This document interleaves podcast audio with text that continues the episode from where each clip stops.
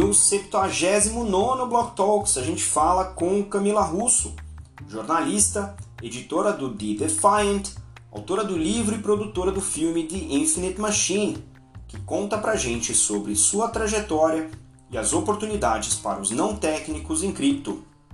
Essa entrevista está em inglês. Eu sou Maurício Magaldi e esse é o Block Drops, o primeiro podcast em português sobre blockchain para negócios. As notícias que você ouve aqui não têm qualquer vínculo com o meu trabalho atual, não configuram nenhuma forma de patrocínio, propaganda ou incentivo para o consumo e têm o foco exclusivamente educacional para o mercado. Alright, everybody, I have here with us today Camila Russo. She's going to tell us who she is and what she does with blockchain. Camila, welcome to Block Talks. Thanks so much, Mauricio. It's a pleasure to be here. Thanks for inviting me. Um, so, I am the founder of The Defiant. The Defiant is uh, one of the most trusted uh, content and news uh, sources for DeFi and Web3. And I'm also the author of The Infinite Machine. And The Infinite Machine is the first book on the history of Ethereum. It was published in 2020 uh, with, the, with HarperCollins. Um, previously, I was a, a reporter at Bloomberg News. How did it happen? Being a reporter at Bloomberg, running into crypto, and then becoming your own editor in chief. How how did it happen? Um, it was a pretty gradual process. So um, I was at Bloomberg for eight years. Uh, I started as an intern in New York in the emerging markets team. Um, so I'm also originally from Santiago, Chile. Um, and so yeah I, I, was like naturally uh, a good fit for for that team uh, you know knowing how to, speak spanish and just like knowing the continent. Um, and so i started there and then uh, i was sent over to argentina to buenos aires. Um, i was covering markets in argentina. And this was between uh, 2012 and 2015 uh, that I was there, um, or actually 2011 and 2015. And um, so this was uh, Cristina Fernandez's second term, uh, and she was, uh, you know, like imposing a lot of very bad economic policies, and so people were going to Bitcoin because of this. And so I covered this story for Bloomberg News. Um, and since then, I was like always interested in crypto. I thought it was a super kind of fascinating discovery. Um, as I was kind of uh, suffering from inflation and currency controls myself, I kind of saw the use case very clearly. Um, but it wasn't until 2017, with still with Bloomberg, uh, that I really started uh, reporting on crypto more on a on a daily basis. Um, so 2017 was kind of um, a big uh, bull run in crypto. There was a lot of demand for this content, so I started uh, just you know covering it uh, for Bloomberg at the time. Um, and so basically, like one thing led to another. Like I was like writing about crypto every day, becoming super interested, and then at the end of 2017, I decided to uh, propose uh, a book on on Ethereum. Um, uh, because I thought, you know, like this is really what's taking blockchain forward after Bitcoin. And there's no book on how it was founded and how it started. So I thought that was like a good opportunity for me to step in and, and write that book. Uh, so that's kind of how the idea for the Infinite Machine came about. And then, you know, 2018, I was writing the Infinite Machine. I was still at Bloomberg, but kind of a little bit with one foot out the door, kind of thinking about, you know, like I, I had been there for eight years. I was focusing on my book and it just felt like I needed to do something else. So, beginning of 2019, um, I quit Bloomberg. Um, I finished writing uh, The Infinite Machine. And, you know, in this process, I came up with uh, the idea of starting a DeFi newsletter. Um, you know, I saw DeFi, uh, which DeFi is this kind of ecosystem of financial applications being built on Ethereum and other smart contract platforms um, I saw this ecosystem emerge, and I, I thought it was like the most interesting and important thing happening. and that nobody was covering it very well. So um, I decided to just go for it and, and start the Defiant newsletter. And then it kind of uh, grew from there, you know, like uh, as a side hustle initially and then turning into like a, a media company. That's that's great. I mean, most of the like great entrepreneurship stories start like, well, I was there and then I started and then it became this thing and here we are.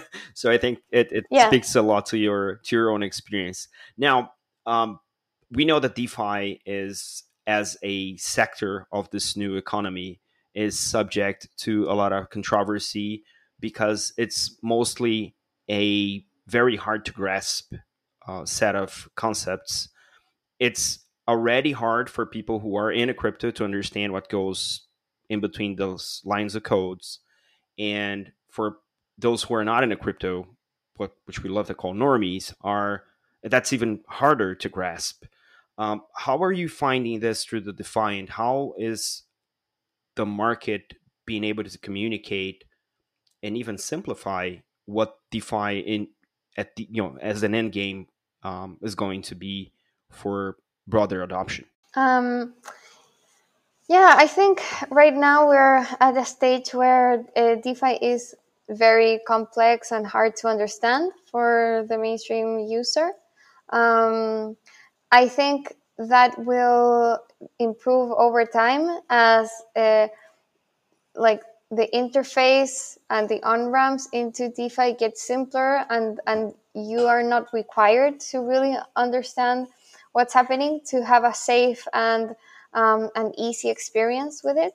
Um, but until we get there, it, it you know it will require users to uh, have some sort of technical knowledge to both kind of review uh, what they're using um, and go through like all these steps that you need to go through to to use these protocols. Um, but I, I, actually think it's um, it makes sense right now that uh, that DeFi does kind of have these um, these hurdles um, because right now DeFi is risky. Like um, this ecosystem has only been live for a couple of years. Like if if you count maybe I don't know like um, MakerDAO was kind of the first DeFi uh, project. Um, that was kind of 2018 when when that started, and then it was really 2019 when you have like Aave and Compound coming uh, live. So you know it's it's only been two three years. Um, so very early, very risky. Uh, things are like getting hacked and exploited, funds are being lost. Um, you know, uh, there's still kind of a lot being learned about how DAOs work, like how these organizations are structured. So I think it's it's a time when the people with the most risk appetite, um, who are usually you know people that have money to lose, that are crypto whales, uh, crypto hedge funds, um, these are the people who are in DeFi and using these tools and kind of risking capital in this space. Um, and honestly, like, I don't think if I feel that comfortable with just like normal people, like everyday, like non crypto kind of experts risking a large portion of their money in, in DeFi protocols at, at the, at the moment. Um, so I think, you know, the complexity is kind of in line with the stage that we're at. Like I said, I think this will obviously improve. Uh, I think DeFi will become just finance in the future. Uh, I think it is a more efficient and better uh, financial system, a better infrastructure for, for money to be transacted in. Uh, but right now, we're just starting. So um, it's, it's really hard, and, um, and there's a reason for that. It's because it's so early. Um, and at the Defiant, what we what we try to do is make it as simple as as possible. Um, you know, given all, all, its complexities, kind of explaining what's happening, uh, curating what the biggest developments are, because that's the other thing. There's just like a lot of information coming every single day. So our job is like not only to explain what's happening, but also to, you know, curate, separate what's noise from what's signal. See, okay, like these are the biggest news. Like this is the stuff that you should care about. Um, and so we give kind of our that, that's kind of our uh, our take on things. It's like we make the decision to cover what we cover, um, and we and and that's the first step. And then the next step is like once we make that curation, it's making sure that we are uh, reporting on things very clearly and in a way that uh, most people can can understand, or at least people who have a basic understanding of crypto can understand. Because, like, to be honest, like the content in the Defiant can't get very specific about DeFi and Web three. So it's like you do need some level of content about crypto to to like really be able to consume uh, all of our content. But yeah, we, we do try to make it very uh, easy, objective, digestible. Um, so yeah, that's that's kind of our job, simplifying the the complexity that's uh, at this stage in DeFi. Good, good. So um, maybe I'll, I'll, try to just um, mix two things. I mean, you're Chilena, so your um, background on emerging markets and um, your deep knowledge of DeFi. Have you seen any and I'm a sucker for use cases, so bear with me. um, have you seen any particular use case that in DeFi that you felt, okay, this is primed for enabling finance in um, Latin America or in emerging markets that no one has done before? Um, which was this use case, and and why do you think that is? Mm-hmm. So I, I, think you know there's a very kind of simple and obvious use case for for Latin America, and and that is um, lending stablecoins. Um, you know, like in in in Latin America, unfortunately, uh, what we've seen uh, historically has been mismanagement of uh, of like fiscal resources, um, and so that causes a lot of uh, inflation in, in, these countries, um, and that is basically um, very, very hard on the everyday people. Uh, inflation means everyone is uh, constantly losing money. Their, their people's savings are being eroded just by holding money in the bank. Um, so it, it's a very, uh, very harmful problem, and, and I think it's common to most Latin American countries. Um, what uh, lending stablecoins allows uh, people to do is to very easily go from their local currencies uh, into a USD, like a, a dollar um, pegged uh, digital asset. Um, and not only that, I mean, that in itself is huge because in countries like Venezuela, like Argentina, uh, there are currency controls which um, mean that you know people in, in these countries cannot get access to US dollars. So having access to stablecoins is already a huge step.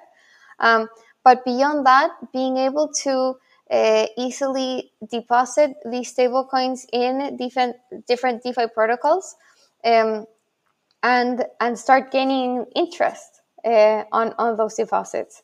I think that's that's huge. That really can be life changing uh, for people in in Latin America. It really can improve the situation of, of many ha- families that had been suffering with inflation. Uh, they don't have to suffer uh, that anymore. So I think that's that's a, a, a, very kind of use like important use case that so many people can take advantage of. Oh, absolutely. And then having your savings in a less volatile currency like the USD is also you know saving itself you know from volatility as like BRL and the pesos and all the pesos have been substantially more volatile than than the dollar. Absolutely, um, great, love this. Um, I want to switch a little bit. Um, you you mentioned your book, but you're not only a book writer, not only a journalist. Now you are also a movie producer. That's right. How, what's what's that about? How did it happen? And I know you've been doing some really interesting actions using um, and activations using NFT. So, can you sort of give us a little overview of how's this thing coming about? And uh, you know, I'm I'm excited. You should be excited as well. awesome. yeah, super excited. Thank you so much. Um, yeah, so uh, so my book, The Infinite Machine, is being turned into a movie. Um, it's uh, amazing. Like I, I, I, couldn't be happier uh, about that. Uh, so how that happened is that um, this Spain-based production company bought the rights of of my book to turn it into a movie. the production company is called Versus. Versus Entertainment. They've produced many international films, um, and we have partnered with a major U.S. Hollywood studio um, this happened recently. We've signed the agreement. Uh, we're not kind of at liberty to say the name yet because we like we're kind of in the process of drafting that press release, um, and so you know that that will be announced soon. Um, but um, so we are co-producing a movie about the Infinite Machine uh, with Versus and this Hollywood studio. The the the um, the goal is to make it the first mainstream uh, feature film about crypto. So it's it's a dramatized film with with actors. You know, like it's not a documentary. It's it's a feature film, um, kind of like the the Social Network, uh, like the movie about Facebook, uh, but you know about Ethereum. Um, so I think you know this has a really nice potential of uh, being a milestone that is bringing crypto to the mainstream. You know, if this movie does well and becomes a blockbuster and something that people watch, it can really kind of get to the hearts uh, of people because I think movies really have something that kind of move uh, audiences in a way that books or or uh, or YouTube videos or or even kind of the defiant content cannot do uh, movies have have that kind of special something. So um, I think the Infinite Machine movie has really great potential to do that. Um, and um, as we were, um, because I'm ex- executive producer of of the movie, um, as we were thinking about how to fund uh, how to fund this movie, you know, like there there was obviously the option of going the traditional way of uh, uh, talking to venture capitalists and so on. But you know, being a movie about Ethereum, it was like it made sense to do uh, to fund it with uh, the Ethereum community uh, and with Ethereum technology. So me and the other producers decided to uh, do the fundraising via NFTs um, and and raise kind of as much of the budget of the movie as we could uh, with an NFT collection.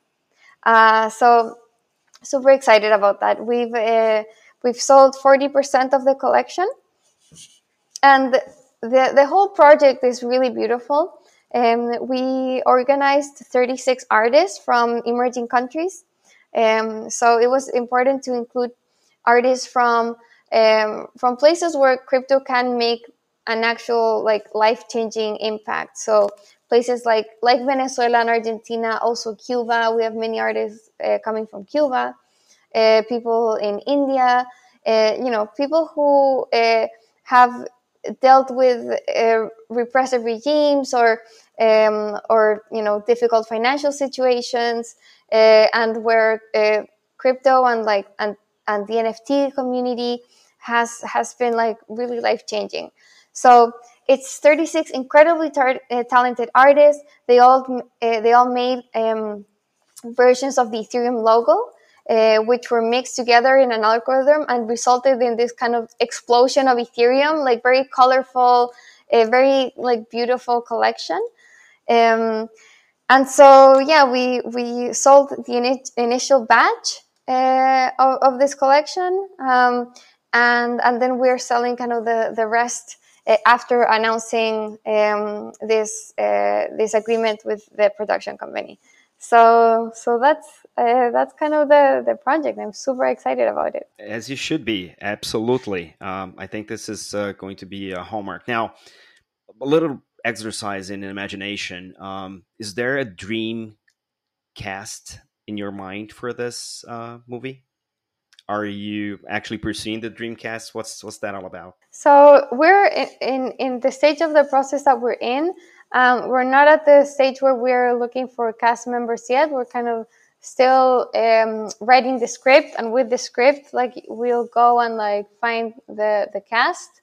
Um, but um, I think, um, well, I, I think like there there are like few actors that could play Vitalik, right? Like he has like such a, a unique like face and like physique, if you can.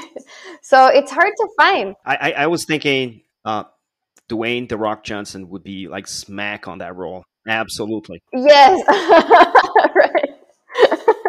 For sure. Um, yeah, I think I think he'd be spot on. Um, but I don't know, like a lot of people have mentioned Rami Malek, and I to- totally see it.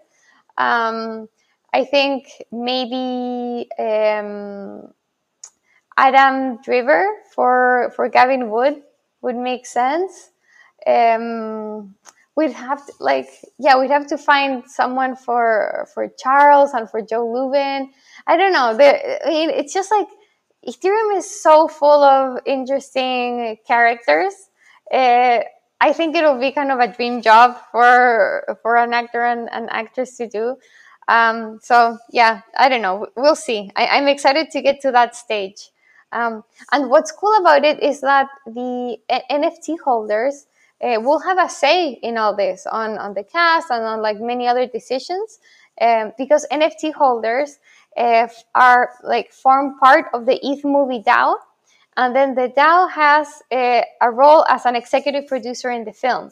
So um, I think that's super special.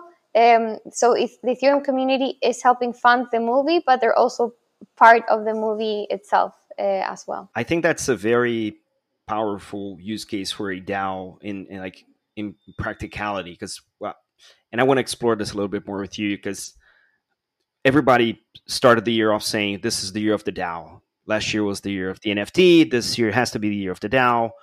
And what we're seeing is that probably this is the year of the DAO tooling more so than the year of the DAO. So, uh, using the movie as an example, you found a use case that's very compelling for a DAO, which is a very specific use case.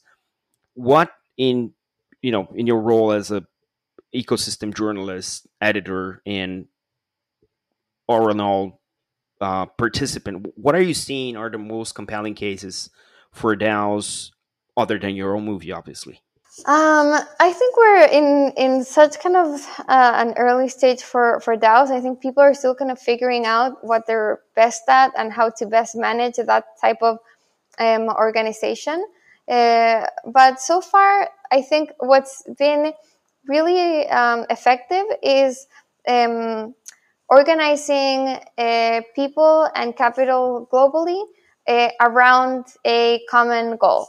Uh, so, and, and I think kind of the, the crazier the goal, the better, like the, the more kind of it inspires. So I think like the clear example is like, is Constitution DAO.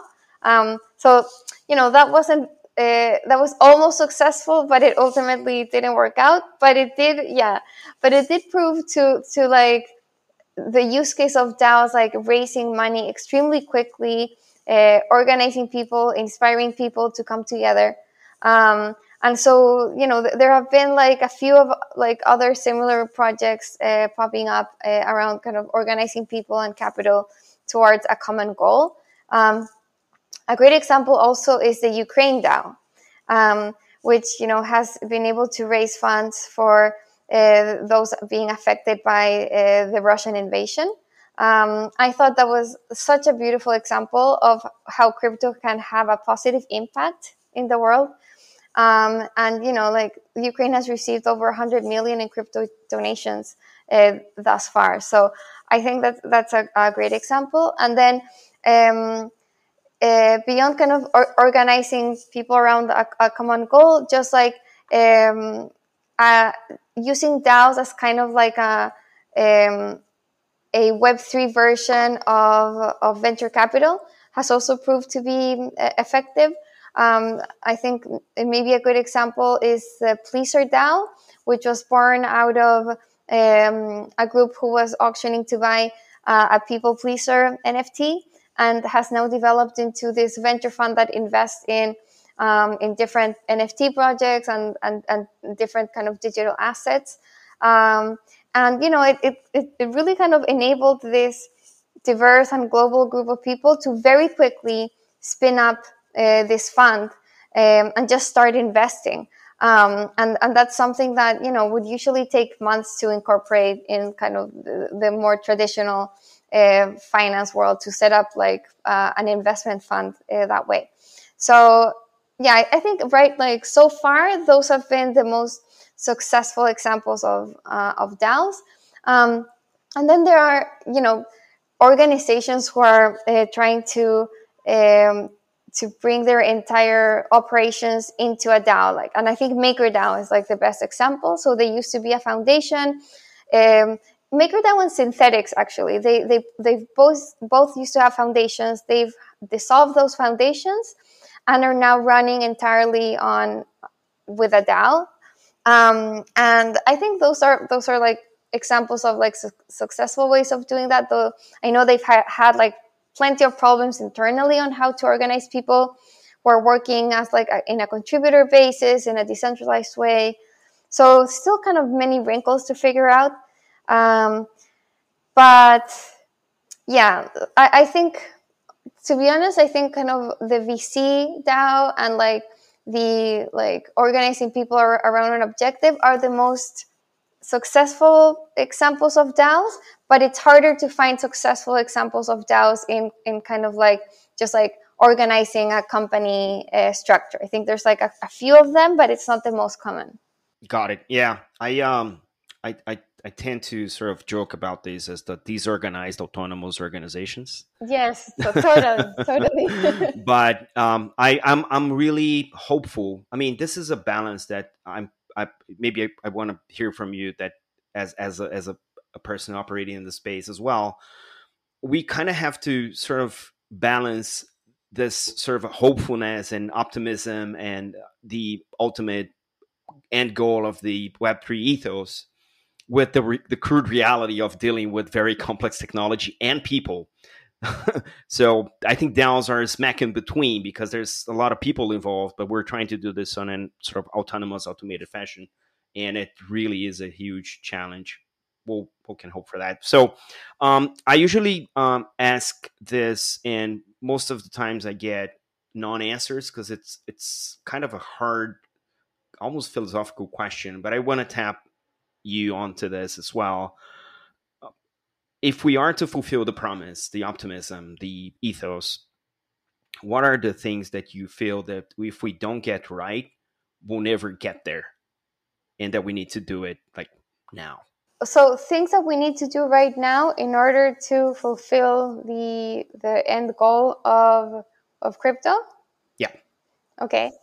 Um, let's see. And I mean, first we, we would have to establish what that end goal is. So to me, like the end goal of crypto is to provide a system where people are in control of their assets and information. So a system where people uh, can transact in a non-custodial way, um, and that provides uh, open and global access to everyone. Uh, so a more inclusive um, web, web, like a more inclusive internet and financial system. Um, so let's see, for that to happen, um, I think, you know, like maybe, mm, I don't know if like this is a very original answer, but I think for that to happen, we need to um, first fix kind of the foundations and, and like just like the very kind of infrastructure problems that the this ecosystem is facing. Um, and just like very simply to to gain um, that that type of uh, global access, uh, you need a, a, a scalable layer.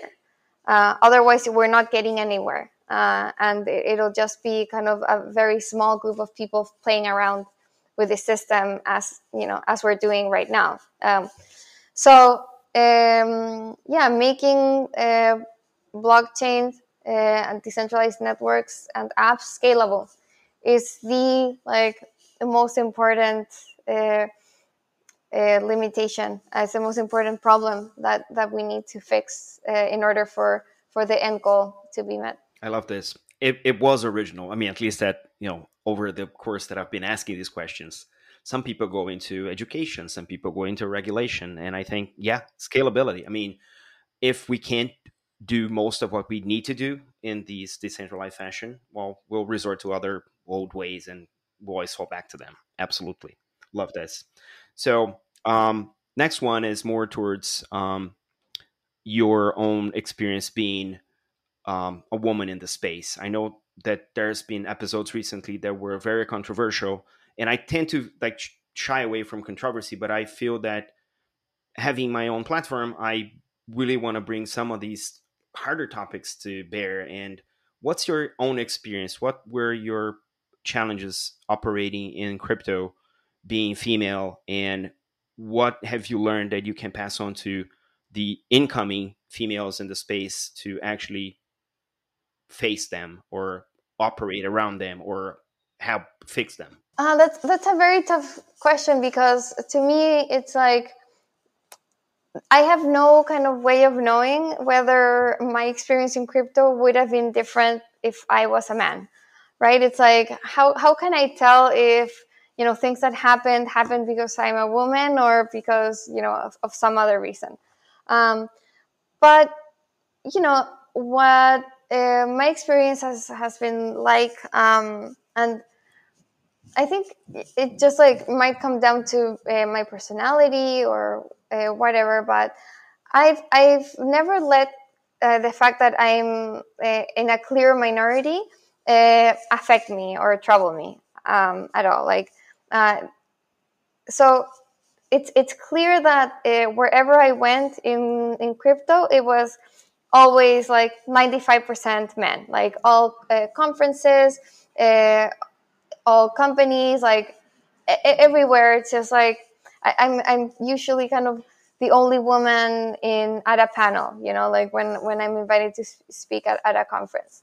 Um, and in my own company, in the Defiant, like I, there's uh, we're 20 people, and there's only two other uh, women in in my team. Um, and I I've, I really have tried to to hire women, but they're just like aren't many women uh, in crypto. Um, so that that's been my experience. Like it, it really is a male dominated field, uh, and we can kind of speculate as to why that is. You know, there it's it's a field that comes from tech and finance, which are two like traditionally male dominated areas. Um, I I don't know why uh, more women don't get into STEM degrees. Um, I think it's you know maybe something to do with uh, with upbringing, with uh, just like very kind of historical biases. I don't know. Uh, uh I wish that that wasn't the case, but it's it's a fact that it is. Um, even so, like seeing that I'm I'm I'm always kind of in uh, a minority. I never felt um, uh, like I never felt discriminated against in in the space. Um, I don't know if like it would have been different if I was a technical or, or a developer. I think kind of people in this space expect women to be in, in non-technical roles. Um, and maybe because I, I kind of fit that stereotype that I didn't find anyone kind of, you know, uh, discriminating against me or, or anything. It was like kind of expected. Um, so I always felt respected in, in what I was doing. Like when, when I was at Bloomberg, um, uh, people kind of respected my, my stories when I started the Defiant. Uh, you know, everyone, um, I, I, got subscribers very quickly. People were, were very kind of generous with uh, sharing it and giving great feedback.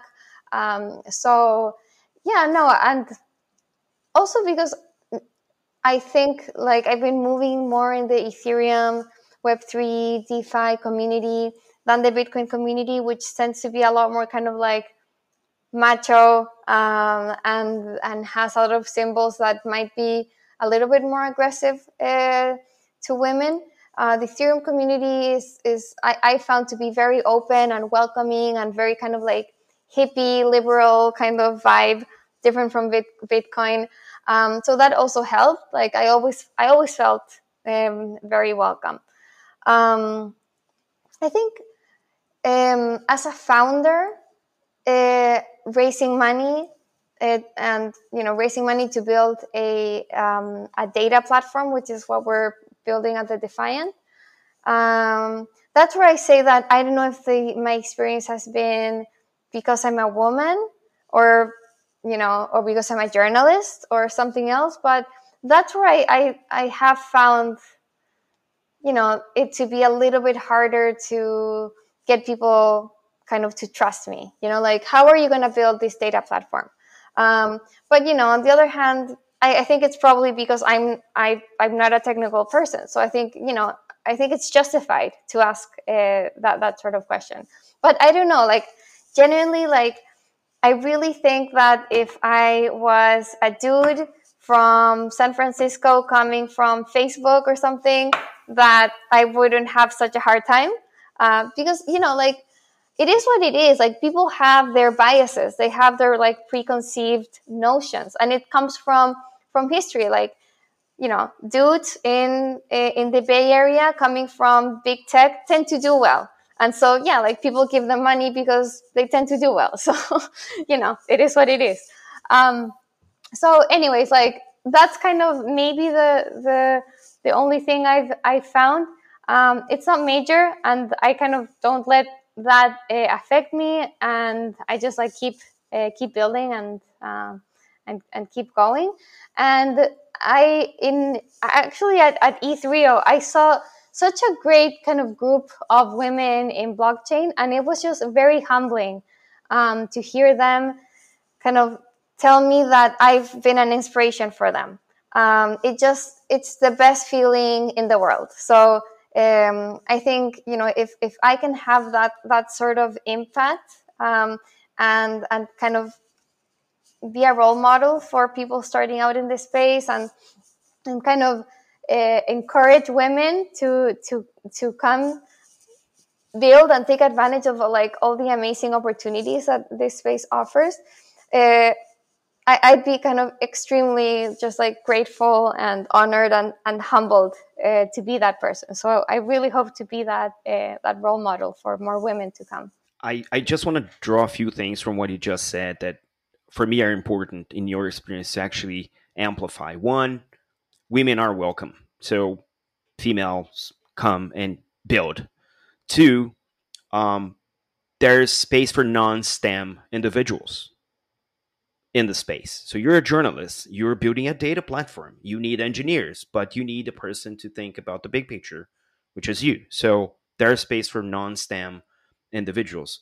And three, if you are to fundraise, there will be a harder step forward, but it is not impossible if you have the right business setting and the right purpose. So yeah, I you know thank you for this because I think from your experience we can maybe amplify these things that are positive or cautionary and then we can attract more diversity in the space. So thank you for that. Now i'm going to ask you about ethereum rio because i missed you there.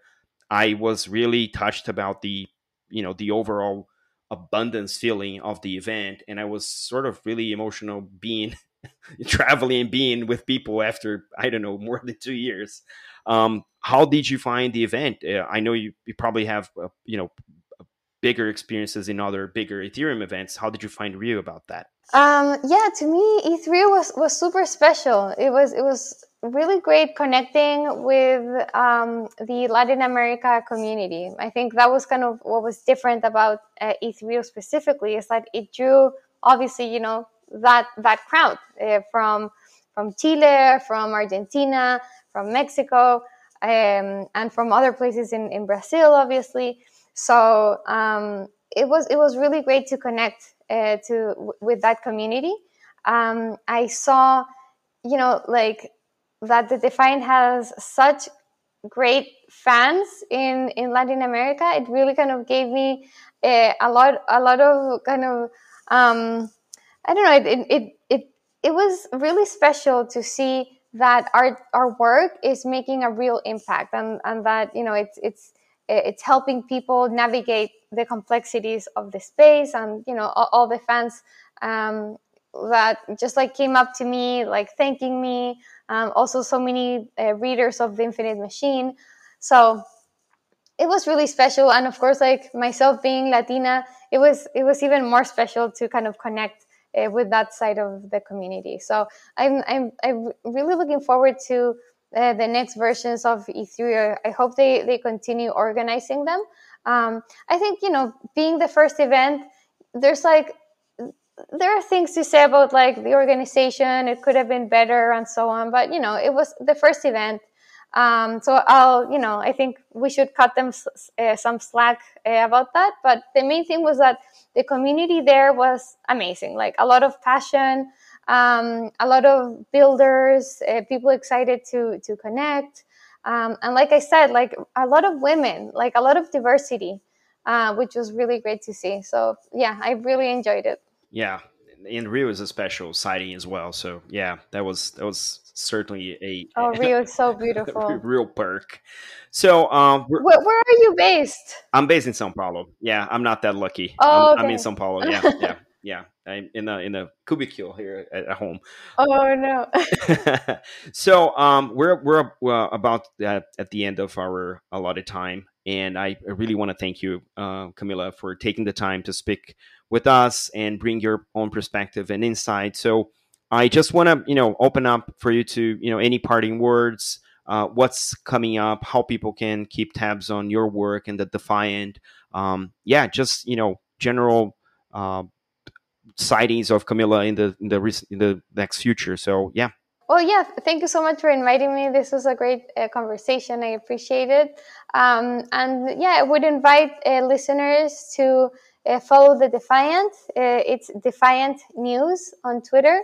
Um, subscribe to our YouTube channel. Uh, it's the Defiant on, on YouTube. Subscribe to our newsletter. It's on uh, Substack, uh, the Defiant newsletter. Um, and read the Infinite Machine. It's on Amazon Book Depository. Oh, um, something that's coming up is uh, it's being translated into Spanish by Esfera de los Libros in Spain. Um, so that I think is expected to drop around September, I believe. Um, so very looking forward to having the Infinite Machine in, in my native language. Um, and for the Defiant, um, if you're in New York, uh, you should come to our uh, co-working space and meetup space in Brooklyn.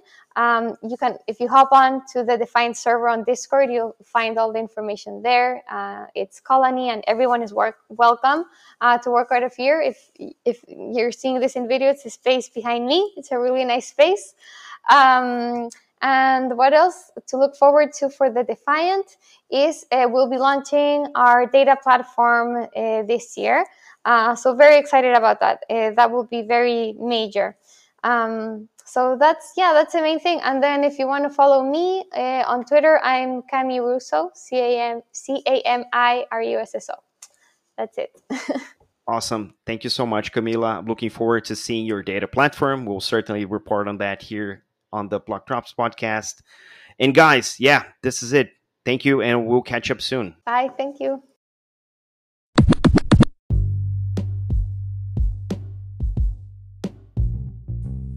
Você pode ouvir o Block Drops Podcast nas plataformas Anchor FM, Spotify, Google Podcast, Apple Podcasts, Numis e iColab. Entre em contato conosco através do Instagram, Block Drops Podcast, no Twitter, Block Drops Pod e por e-mail, blockdropspodcast.gmail.com.